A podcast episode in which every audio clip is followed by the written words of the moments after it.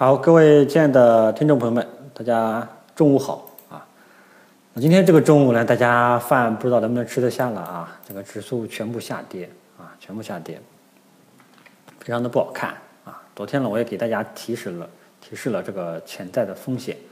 那么基本上我们可以看到啊，上证指数这个还没有破五日均线，但是我们的中小盘和创业板啊。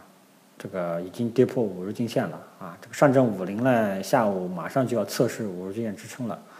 啊！那么下午的走势就非常的关键了啊！如果下午收盘形态是这种光脚阴线，那么朋友们啊，那个整个市场就比较的后市呢，可能就要这个要继续调整了啊！至于调整的空间有多少啊，我也不知道，一步一步来啊！那么呃，我们下面就单独先这个说一下啊，单独先说一下。首先说一下权重蓝筹啊，权重蓝筹。那么权重蓝筹呢，跟大家嗯，这个从礼拜二啊，周二就跟大家这个提示要注意二五八零这一带的压力表现啊，二五八零这一带压力表现，这一带要是过不去啊，大家就不要盲目的还去追涨了啊。那么没想到今天就是直接下来了啊，上证五零就直接下来了，下午马上就要测试五日均线了。如果说下午上证五零，测试五日均线没有明显的拉升的动作啊，那后市就比较难搞了啊，后市就比较难搞了啊，这是第一个风险点。第二个呢，就是如果说今天上证五零，这个就是第二个点，就是不管五日均线了啊，就是看上证五零今天收盘形态是不是五日均呃这个收盘形态是不是光脚阴线，如果是光脚阴线啊，那么权重蓝筹这一波反弹后市呢，可能就暂时结束。所以呢，今天这个整体的盘面都不是很好看啊，就是权重蓝筹啊，给大家分析的这个这个潜在的风险点啊。那么中小板和创业板今天我们看到全部都跌破这个五日均线了啊，全天呢是一个单边下跌的这种走势，非常的不好看啊。那么这时候大家也要注意了啊，首先呢跌破了五日均线，第二呢收盘形态，第二呢就看下午的收盘形态了啊。下午如果说是个光脚阴线，那么后市就堪忧啊。所以我们看到今天大盘指数啊都不好看，潜在风险已经在展现出来啊啊。上证五零这个周二我就跟大家讲，这个注意这个潜在的这个二五八零这一带的压力表现啊。那么至少啊至少希望听进去的朋友呢没有在这个位置高位去盲目的追涨。呃，下面呢就要看下午最终收盘形态了啊。如果说下午这个拉不上来，啊，这个整体后市啊就要调整，啊，就要继续往下走了，啊，只不过说往下走空间会这个往下走会走到哪里，这个呢是一步一步来的啊，就要后续跟踪了，啊，我也不知道它会这个跌到哪里，是需要一步一步跟踪。啊，这个意思希望大家能够明白啊，也就是说趋势判断先看这一点，再看第二点，啊，先看第一点，再看第二点，第一点都没有出现啊，就没有第二点啊。我们先看第一点是什么样子，再预判第二点会出现什么样子，是这样一个一个来的啊。那么也就是说，今天啊，如果说今天大盘指数收盘都是一个光脚实体大阴线啊，那么。大家记住了，后面你就不要去买了，你就不要的，你就不要去还去建仓了，后面就有面临调整的风险。啊，至于调整到多少，我们一步一步来，啊，一步一步来。那么如果说下午能够尾下午这个盘面能够拉升啊，能够拉升，那么估计呢可能还有希望啊。现在呢就看上证五零。这个测试五日均线能不能站上了？下午我们就会知道答案，啊，好吧。所以说今今天整体的这个下跌呢，啊，其实我也跟大家，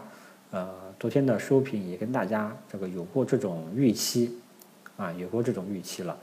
呃，只不过说没有想到今天这个成为现实，啊，这个就是说没办法，啊，所以说当下大家呢，第一就不要去建仓了，就不要开新仓了，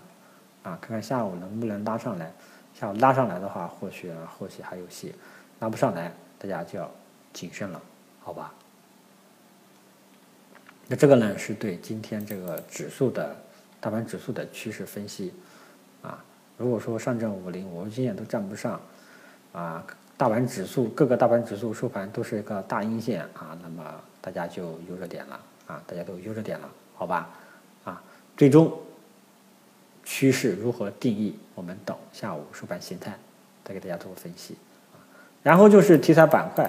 啊，那么题材板块其实我们可以看到还是不错的啊。那么有一个现象，大家不知道有没有发现啊？即便今天大盘指数全部下跌，啊，今天居然没有跌停的。啊，至少目前来看是没有跌停板的，对吧？所以说，而且我们还有还可以看到，涨幅靠前的基本上都是些低价股，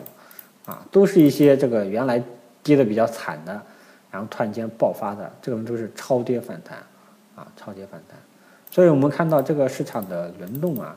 还是有的，只不过节奏非常的快，啊，节奏非常的快，一天，啊，也就是一天一个行情，一天就结束了，一天就结束了。嗯，所以呢，我希望大家呢，千万不要这个时候盲目的去高位追涨，呃，像这种超跌反弹的票，突然间来了一个涨停啊，我还是建议大家尽量逢高逐渐减持离场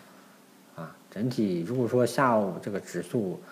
还继续跌的话，那么后市就不太好说了啊。希望大家自己这个多多注意一下啊。什么时候可以追涨？什么时候不能建仓，不能新开仓？希望大家能够踏准这个节奏，啊，踏准这个节奏，那么让一直让大家这个一点重点跟踪的国产软件芯片，今天也是回落了，啊，今天回落，这个呢是压低这个中小创的一个主要因素，啊，主要因素。今天我们可以看到，这个软件芯片这个跌幅都靠前啊。这个苹果题材呢也是靠前啊，这就这就要注意了啊，这就要注意了。如果说下午这个嗯大盘指数呢全部都收一个实体阳线，短线仍有调整空间，大家不要盲目的去介入。那么国产软件和芯片是不是就此也是没有机会了呢？这个暂时我觉得还不太好说。啊，不能说它涨了一个月，就因为今天的上午的一个下跌，就认为它反弹趋势结束了。那么我觉得它至少这个反弹的这种趋势线啊，大家呢可以这个打开电脑啊，把画一条这个趋势线，就是从呃六月底的那个低点啊，再连接。再连接到这个七月十一号的低点啊，也就是六月二十二号的低点和七月十一号的低点这两个点一连线，就会得到一条趋势线啊。也就是说，这条趋势线如果说没有跌破的话呢，我觉得国产软件还是有希望的。那么，国产软件今天的这个下跌，更多的对我来说是一种回调的性质啊，毕竟它涨了一个月。啊对吧？最近也是四连阳，啊，最近也是四个星期是连续上涨，啊，所以说今天这个阴线打下来没有跌破趋势线，啊，我觉得还是有希望的，啊，后市呢如果说回调企稳了，我觉得还是可以考虑去低吸的，啊，其他的我就不太建议去，建议大家回调低吸了，啊，芯片也是一样，芯片跟这个软件基本上是同步的啊，基本上是同步的啊。然后我们看看下午的表现怎么样啊？然后呢，等今天收盘看看最终的收盘形态确认，再给大家做一个详细的后续跟踪。总之，暂时不要新开仓，暂时不要新开仓，好吧？这点希望大家注意一下啊。这个基建类的板块呢，今天我也看了一下，基本上呢也都回落了啊，基本上呢也都回落了。这个说明什么呢？啊？市场对于这一波上涨，更多的有一点点回，只仅仅是反弹的一个性质，并非啊一看央行一放水就认为是反转啊，